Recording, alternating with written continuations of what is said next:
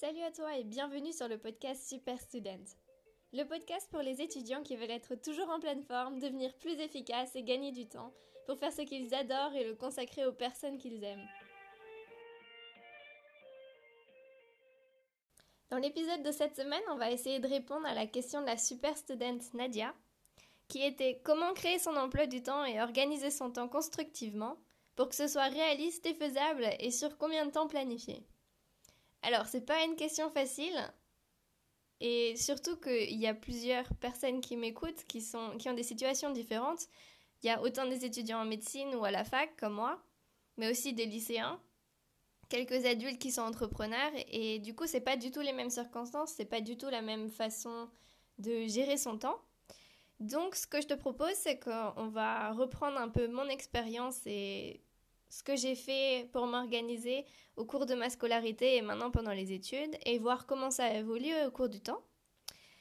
Et puis, euh, tu peux réfléchir aussi à chaque étape, comment tu t'es organisé à cette époque-là et est-ce qu'il n'y a pas des petites techniques que tu pourrais reprendre maintenant ou réfléchir à comment est-ce que tu fais maintenant tout simplement? Imagine que tu arrives au lycée et on te dit, ok, maintenant tu vas faire une tarte aux pommes et t'en as jamais fait avant.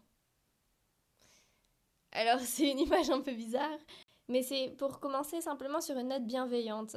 Relativiser et te dire que si t'as jamais fait de tarte aux pommes et que personne t'a jamais expliqué comment on en fait une, sans info, sans faire de recherche, tu vas pas y arriver d'un seul coup, comme ça. Et c'est pareil pour l'organisation, c'est quelque chose qu'on apprend au fur et à mesure. On en a tout le temps besoin. C'est pareil pour apprendre à se concentrer, et pourtant, à l'école, tout le monde s'attend à ce que tu saches le faire, t'en as besoin, mais personne nous l'a jamais vraiment appris. Donc c'est pour ça qu'on va devoir en fait l'apprendre par nous-mêmes. Et c'est peut-être dont on va parler dans cet épisode et aussi, surtout, adapter cette organisation-là, être flexible et le faire en fonction de nous. Ce que je voulais dire aussi avec l'image de la tarte aux pommes, c'est qu'il n'y a pas une seule recette justement, il y a plusieurs façons de la faire. Il y en a qui utilisent la compote de pommes, d'autres pas et que tout simplement, ben, tu peux utiliser différentes recettes, il y en aura une qui te plaira plus. Et que pourtant, le résultat à la fin, ce sera quand même la tarte aux pommes, elle sera quand même bonne. Et la deuxième chose, c'est que effectivement, ben, tu as besoin d'une recette à la base, tu as besoin d'ingrédients. C'est pas euh, à partir de rien, tu arrives à créer quelque chose. On va voir les gros principes dans cet épisode parce que justement, je peux pas l'adapter à tout le monde. Ce qui rend l'épisode un peu compliqué à faire. Mais bon, on va essayer. Revenons sur mon expérience au lycée. L'avantage du lycée, c'est qu'on te dit quoi faire, t'as un emploi du temps déjà préparé, t'as des devoirs, euh, tu sais quand t'as tes contrôles, tu sais ce que t'es censé apprendre, tes cours sont quasiment tout prêts, préparés par les profs. Mon problème au lycée, c'est que j'avais cours de 8h à 17h, avec une heure de trajet, donc j'étais partie en fait de la maison de 7h à 18h, ce qui faisait que ma journée, elle était quand même en grosse partie occupée, et quand je rentrais le soir à 18h, j'étais complètement crevée, et à part les devoirs du jour au lendemain que je devais faire, en fait, je faisais plus rien. Ce qui fait que je faisais tout le, le week-end, parce que le soir, en semaine, je faisais vraiment, vraiment, vraiment plus rien du tout. Et c'est la première règle d'or, c'est de savoir pour pouvoir t'organiser pour quand est-ce que tu bosses, quand est-ce que tu as de l'énergie. Le soir, quand je rentrais, j'en avais aucune, donc ça servait juste à rien de s'y mettre. Et là maintenant, à l'université, quand j'ai un peu plus de temps, je sais que je suis plus, efficace le matin, donc forcément, enfin j'ai plus d'énergie le matin, donc forcément je vais mettre en priorité les heures où je veux bosser le matin. La deuxième règle d'or, c'est de savoir quand tu as du temps, parce que si euh, le mardi tu es toute la journée à l'université ou en cours au lycée, forcément tu vas pas pouvoir bosser énormément pour toi ou préparer euh, une dissertation ou je sais quoi. Donc ça a juste pas de sens de te mettre la pression ce jour-là, de te dire bon, je vais faire ce gros bloc alors que t'as tout simplement pas le temps. C'est une chose importante aussi pour planifier. Tu regardes dans la semaine quand est-ce que tu as du temps. Tu sais que tu as des gros devoirs. Au lycée, il y avait quand même quelques gros devoirs, des DM de maths, des rédactions. J'avais des Aufsatz, donc euh, des espèces de commentaires et d'analyses à préparer pour en allemand.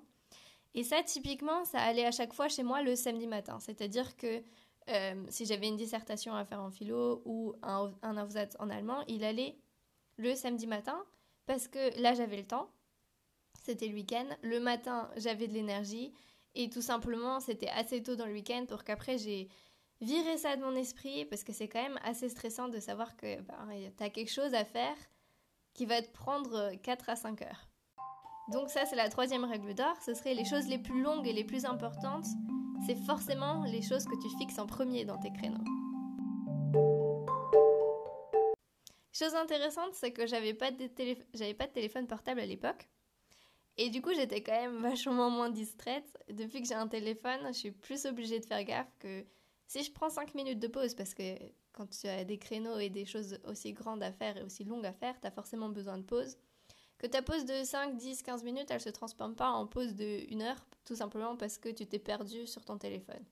Au lycée, je planifiais pas vraiment ma semaine parce que il y a quand même beaucoup de temps où on te dit quoi faire. J'avais pas énormément de temps et euh, je suivais tout simplement ce que j'avais écrit dans mon agenda, avec les choses les plus grosses et les plus urgentes en premier. Et souvent, ce que je faisais, c'est que j'alternais les matières. Tout simplement parce que c'est pas la même manière de bosser et que du coup, ça te permet de remettre à zéro. Si tu fais des exercices de maths, c'est pas la même chose que si tu lis un texte euh, et que tu révises pour un contrôle d'histoire, par exemple. Donc je bossais pas mal bloc par bloc euh, les matières avec bien sûr des pauses entre temps. En conclusion, je dirais que ce que j'ai appris et ce qu'il faut retenir de ces trois premières règles, c'est que on apprend à se connaître, on apprend à savoir quand est-ce que j'ai de l'énergie, quand est-ce que ma concentration est au maximum, combien j'ai de temps, à quoi ressemble mon emploi du temps et quand est-ce que je vais pouvoir caser les choses importantes que j'ai en dehors à faire du lycée ou des obligations à l'université ou des gens qui bossent à côté. Et après, à la fin du lycée, vient le bac. Désolée pour les terminales, mais en fait, mes souvenirs de la préparation du bac, ils sont un peu flous. Mais j'ai dû réviser parallèlement au cours, vu que j'ai fait Abibac, j'avais des épreuves avant, et après pour les autres, j'ai révisé effectivement en ayant une semaine de révision de libre. Ce qui est important, et ça vaut pour tous les examens, c'est que quand tu prépares un examen ou quand tu te prépares pour quelque chose de spécial, tu t'entraînes pour ça. Par exemple, du coup, pour les maths, pour la physique, j'ai relu les formules et ensuite c'était exercice, exercice, exercice, exercice de bac. Parce qu'au fur et à mesure, ben, tu t'entraînes, t'appliques, ça finit par rester et tu comprends, il y a une logique derrière qui est à chaque fois la même. Pour les SVT, j'avais relu mes cours, j'avais euh, peut-être fait quelques résumés pendant l'année, mais en fait même pas tellement. Et après, c'est pareil, exercice, exercice, exercice. Pour les matières plus littéraires où il faut pas mal de connaissances et après pouvoir les intégrer dans un texte, par exemple l'allemand, l'histoire, la philosophie, j'avais fait des fiches, en histoire surtout, euh, au cours de l'année. Et je les avais fait en fait déjà pour les contrôles, ce qui fait que j'avais juste à tout reprendre. Pour l'allemand, euh, c'était exactement pareil, parce que moi j'ai fait Abibac et du coup c'était sur le programme des deux, enfin de la première et de la terminale. Donc ce que j'avais fait en première, en terminale, je m'en rappelais plus du tout. Et ce qui était important, c'est de relire la méthode, de relire ces méthodes et aussi de relire ces anciennes rédactions, ces anciennes dissertations, parce que tu vois à quel endroit tu as fait des erreurs, ce que tu avais bien fait, les commentaires du prof, et ça te permet de t'améliorer tout simplement. Règle d'or numéro 5, donc, c'est que quand tu te prépares pour quelque chose de spécial, par exemple pour un examen, tu t'entraînes pour ça.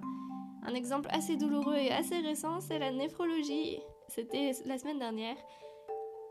Ça vaut aussi à l'université du coup. Que t'as beau apprendre, tu sais pas exactement ce que les gens vont te demander, ce que les profs vont te demander, que si tu fais pas d'anal, ben forcément, il y a des trucs que tu savais pas qu'il fallait apprendre, vous en avez jamais entendu parler. Et le problème, c'est que en néphrologie, ben ils ont posé des questions. Ils posaient pas d'habitude, donc forcément, t'es là, bon, même si j'avais appris plus, si j'avais révisé plus, si j'avais bossé plus, je savais même pas que je devais apprendre ça. Donc ça m'aurait pas aidé. Donc toujours se préparer pour un examen en particulier. D'abord tu révises, tu vois tes connaissances et ensuite tu essaies de mettre en pratique et tu réajustes. Pour des examens qui demandent beaucoup plus de connaissances, comme les examens d'état de médecine, ça demande une période de révision beaucoup plus longue et ça, du coup, c'est dur de soi-même réussir à faire un plan de révision qui dure 30 jours, qui dure 50 jours, qui dure 100 jours, et d'être sûr à la fin d'avoir tout, d'avoir euh, re-réviser tout ce, que, ce qui était le plus important. Et moi, en général, je planifie mes journées, je planifie maximum ma semaine. Alors, des, des plans de révision aussi longs, c'est dur à faire, j'arrive pas forcément.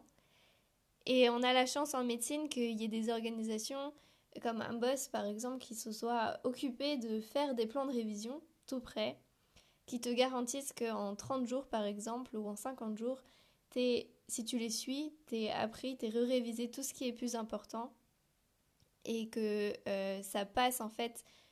La charge de travail elle est grosse tous les jours mais c'est faisable. Du coup, la règle numéro 6, c'est s'il existe un planning, cherche-en un, ou déjà s'il en existe un, et appuie-toi dessus, adapte-le pour toi. Si t'as pas la chance d'avoir des plans de révision comme ça sur le long terme qui existent, dans ces cas-là, je bosse beaucoup par module, c'est-à-dire que je vais regarder combien de temps j'ai, je vais faire une liste de tous les domaines, toutes les matières, euh, tous les gros thèmes que j'ai à apprendre.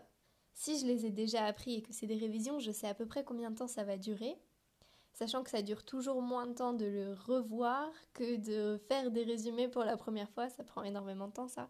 Et du coup, je vais essayer de faire un gros thème sur un jour ou sur deux jours. Et euh, bah, ça demande un peu de préparation à l'avance, un planning devant les yeux pour pouvoir faire un planning de révision sur aussi longtemps.